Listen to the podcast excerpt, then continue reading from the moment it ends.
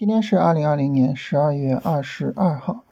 呃，昨天啊，在评论区里边呢，有朋友说，呃，听你说了半天也不知道在说什么，所以我跟大家简单的解释一下啊。呃，一般呢，就是我们这个音频内容啊，分为三部分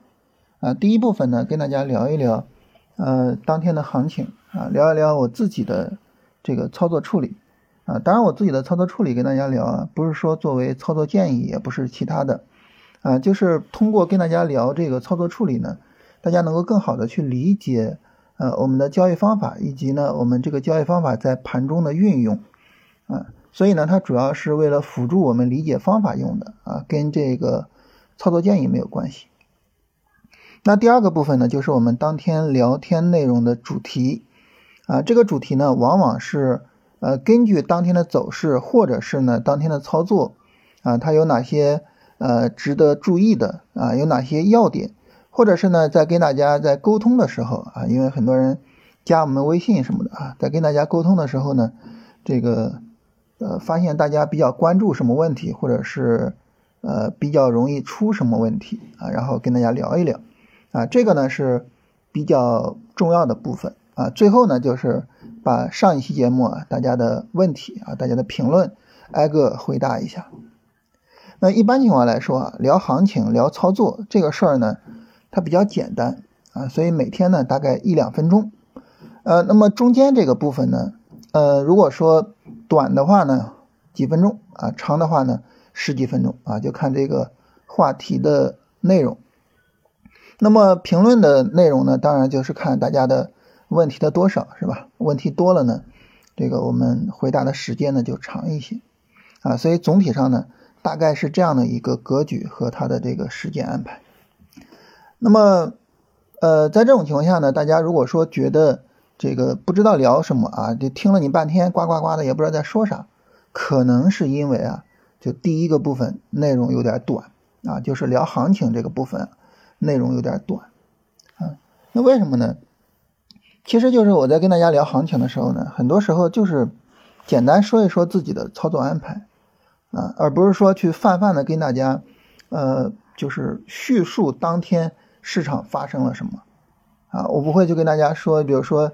这个，呃，什么什么什么什么资金流出了多少啊，什么什么板块走得好呀，啊，什么这个，呃，国际上发生了什么事情，或者是国内发生了什么事情，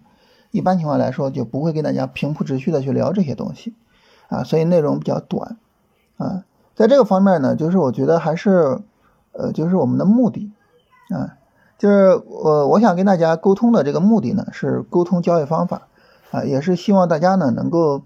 呃，如果说觉得我们的方法有意义的话，能够更加有效的去借鉴，呃，我们的方法，啊，然后呢，最终形成自己的，呃，靠谱的一套，呃，交易逻辑，啊，所以这个时候呢，其实对于。呃，说这些基本面或者是消息面的东西啊，我们就不是太在意啊。我们跟大家聊的还是具体操作的东西啊，所以因为具体操作的东西它很简单啊，所以时间上呢就安排的比较短一些啊。你比如说今天，那今天呢实际上非常简单，就是一句话就能够说清楚啊，就是总体上呢在日线上，我们把这一波行情是视为一个反弹，对吧？那今天下跌呢？你看，除了像创业板啊、像深成指这种反弹力度比较大的这个指数啊，那你像其他的指数，像上证指数啊、像中证五百，那么都是跌破了上周五的低点的。那么，因为它跌破了上周五的低点啊，就是它就跌破了什么呢？跌破了一个三十分钟前低。那么，一个日线、短线反弹，它又跌破了三十分钟前低，那这个时候呢，啊，从系统性风险的这个角度啊，我们就应该是要规避一下，也就是说呢，应该去做出场，甚至呢，应该清仓啊。那对于我们来说呢，就是聊这个行情啊，其实就这么一句话啊，就是市场有一个三十分钟破位啊，我们应该去清仓。那这是做短线啊，三十分钟破位。那么如果说做波段呢，就是日线破位啊，它这个就是处理上会不太一样。好，那么这是聊行情，那聊操作呢？那你既然是清仓了，是吧？清仓了呢，那么这个时候呢，你就要考虑我下一步怎么去做买入。那么因为当前的这个三十分钟下跌啊，力度是比较大的，所以呢，这波三十分钟下跌结束是没有必要考虑去做买入的啊，应该等三十分钟呢有一个底部结构，也就是等下一次三十分钟下跌。那么下一次三十分钟下跌呢，它需要一个三十分钟的反弹，然后呢再有一跌。这种情况下呢，在明天它是完成不了的啊，最快也要到后天，也就是明天反弹一天啊，带来一个三十分钟反弹，然后后天呢再有一个下跌，带来一个三十分钟下跌。我们一看，哎，下跌力度小，跌不下去，然后呢，我们就可以买入了。那这是总体上来说啊，我们做操作就是具体的这个操作上的规划，你看也很简单啊。所以为什么每天这个？聊行情、聊操作，时间很短呢。那么就是因为啊，这个本身这个事儿呢，它不复杂啊。当你有了你自己的一整套的操作逻辑之后啊，实际上呢，就是拿着你的这个操作逻辑呢，去套这个行情走势啊。那么因为你的操作逻辑是完全确定的，所以当你套行情走势的时候呢，实际上很简单就可以套上啊。所以这个我有时候跟大家聊这个交易方法。我就说技术分析呢，它实际上到后面它能够达到一种什么呢？叫打眼一瞧交易法，就是你一眼看过去，这个行情是一个什么性质啊？这种性质的行情应该怎么处理啊？其实很快就出来了，打眼一瞧怎么做就出来了，所以它很简单啊，内容呢也比较少。那今天这个行情和这个处理，如果说要跟大家聊一个话题，我们会聊什么话题呢？就是聊出场，因为今天就出场嘛，所以要跟大家聊出场。那出场里边有什么问题是比较困扰大家的，或者是呢，大家认为比较重要的呢？就是有些时候啊，我们不舍得出场啊。你比如说呢，这个一个股票，它可能刚刚有一个比较好的波段调整啊。你像今天有朋友跟我聊这个正川股份啊，这个股票呢是做玻璃瓶的，那么因为呃，疫苗这个概念啊，所以前面有一个很好的行情。那么从一百零八一直到现在啊，正川股份是一个非常大的波段调整，但整体上呢，这个调整的力度在收敛，也就是力度在减弱。所以呢，之前是有一个买点的啊。你比如说啊，你在上周啊，或者是这个就是市场在低位的时候啊，你可以去买它。买它呢，它今天刚爆发，刚爆发呢，那这个时候我可能就不舍得去卖掉它啊，那我就。宁愿去扛一扛系统性风险，是吧？那还有一些呢，就是一个股票，我可能就因为其他的什么原因特别看好啊。总之吧，我不舍得去卖，就它可能会有这个问题。那么这个不舍得卖这个事儿，它就很值得我们聊一聊了，是吧？那这个行情我应该怎么样去处理？这个不舍得卖，我应该怎么样去对待呢？哎，咱们今天呢就聊聊这个话题。大家知道我在聊任何话题的时候啊，我一般比较喜欢什么呢？就是我们分情况去处理。它不是说出现了 A，我就一定是按照 B 去进行处理啊。在很多情况下呢，都是我们把 A 分成 A 一、A 二。那么在 A 一的情况下呢，我们按照 B 一处理；按这个 A 二的情况下呢，我按照 B 二处理啊。那么我不舍得卖，也是这么一个情况啊。那么。我们可以把这个股票我不舍得卖啊，分成两种情况。第一种情况呢，就这个股票你做好了相应的分析啊，那么你判断它确实没有问题。同时呢，对于这个股票呢，你有你自己的这个处理方案。你比如说正川股份，我的止损在哪儿啊？它现在涨了百分之六呃百分之六点七二，那么我有了充分的利润了，我能不能去设平保？那么当我把平保去设好了之后。那么这个时候我去拿它，啊，那这种情况下呢，那你拿就可以啊，因为你做好了充分的啊，它会下跌的准备，啊，所以这是第一种情况，这是 A 一啊，对应的处理方式 B 一就是，那你就拿着它就完了。那反过来呢，就是我们考虑第二种情况是什么呢？就是我可能没有规划好什么操作处理方式，啊，同时呢。那么这个股票呢，它可能也是暴跌的，啊，比如说我我之前可能有些利润，但现在已经没有利润了，甚至呢已经开始亏损了。那这个时候呢，我直接懵了啊，我不知道该怎么办了啊，这怎么办呀？哎呀，挣挣钱的时候我没有出，现在赔钱了，我肯定不能出啊。你看这种情况呢，它就属于是哎，跟我们刚才说的正川股份的这个处理就完全不同。那这种情况实际上就是一个瞎做的情况，啊，就是一个我们昨天所说的那种操作混乱的情况。那这个时候实际上呢，你就应该按照呃严格的规避风险的这种方式，破位了该出就得出，啊，因为什么呢？因为首先大盘破位有系统性风险，其次呢个股它也没扛住啊，个股也破位了是吧？它并没有像正川股份似的啊，能够把这个系统性风险给扛住。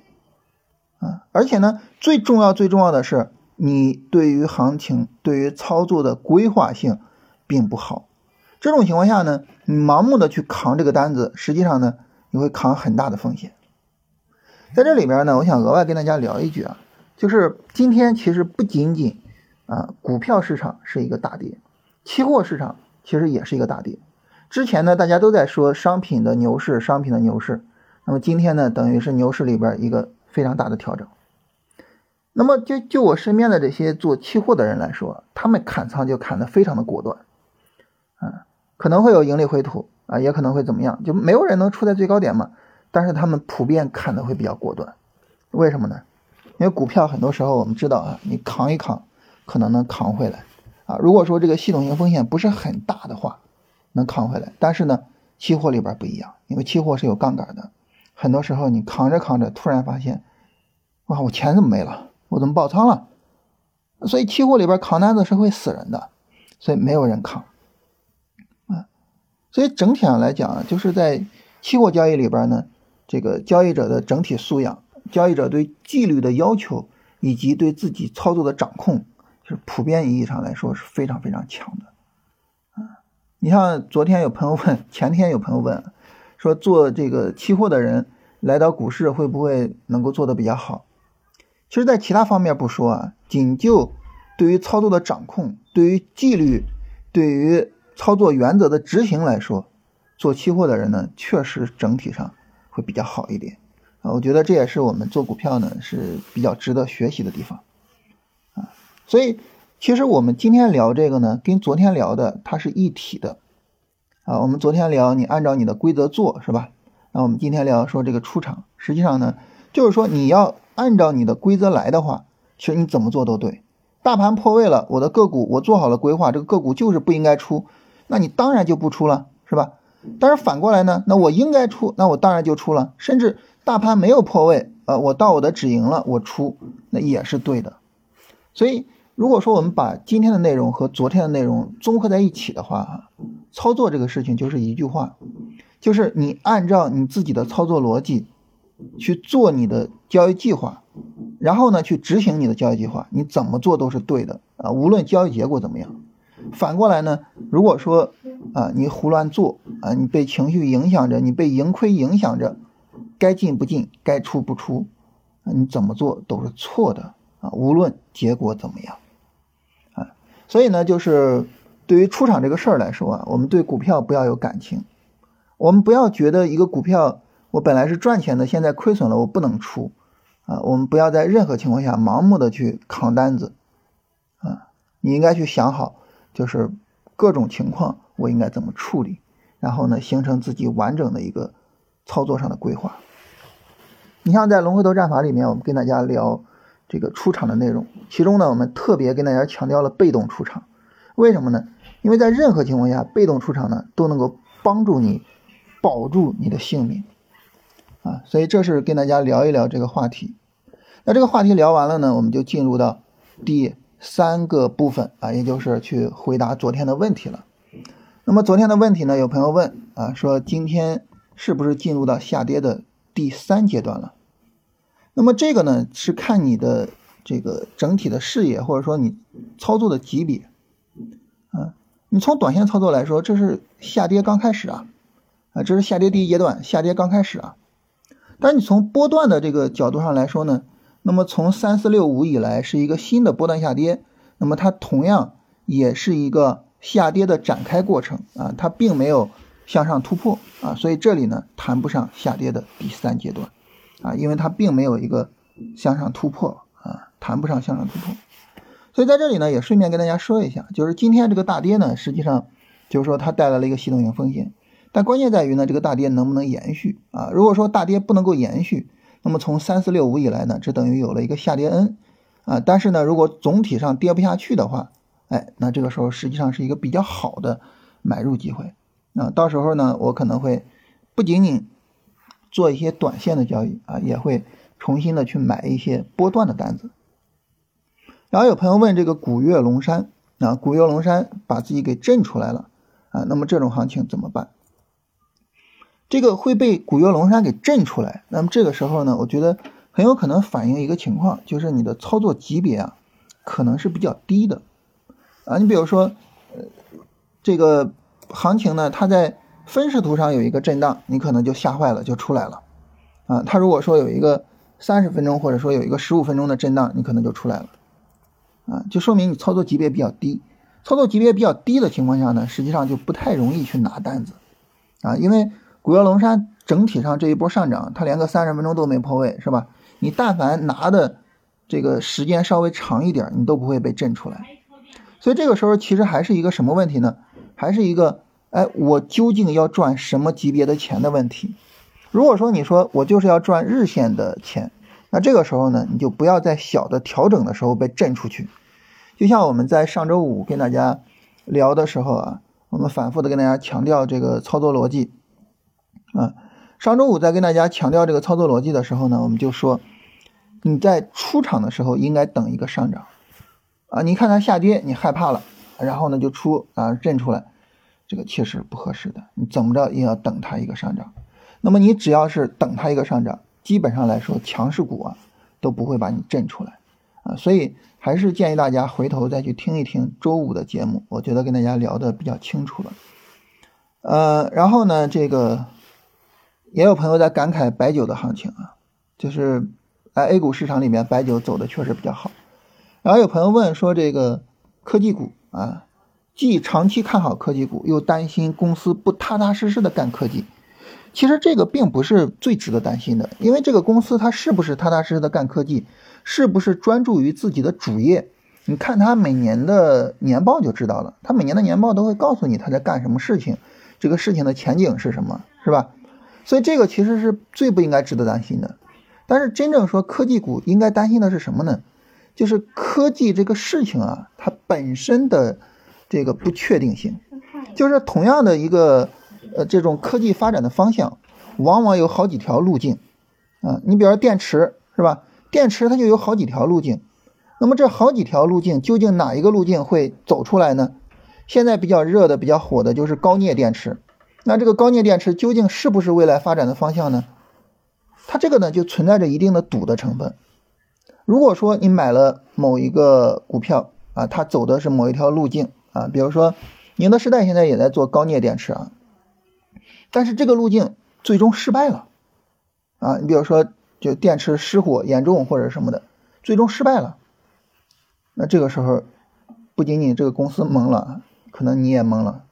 因为这个时候可能你就亏惨了，所以对于科技股的这个选择。难度还是比较大的啊，需要大家好好的去看研报。呃，对于中兴通讯，中兴通讯这个股票我不是很了解啊，基本面上不是很了解，但是从技术面上走的很不理想啊，这个股票持续下跌啊，这种股票我是没办法去参与的。好，那么这是昨天大家的问题，那聊完大家这个问题，哎，那今天呢一天的内容就结束了。啊，然后总体上来说呢，就是简单聊一下行情，聊一下后市操作的规划，可能就几句话。然后呢，花一个挺长的时间啊，啰里啰嗦的絮叨一个交易理念或者是一个交易方法。那么最后呢，回答大家的问题，就基本上整体上啊，每天都是这么三个内容啊。大家把这三个内容呢分开来听，哎，你可能会觉得呢，这个内容呢，呃，就比较清楚了啊，也不是那么难以理解。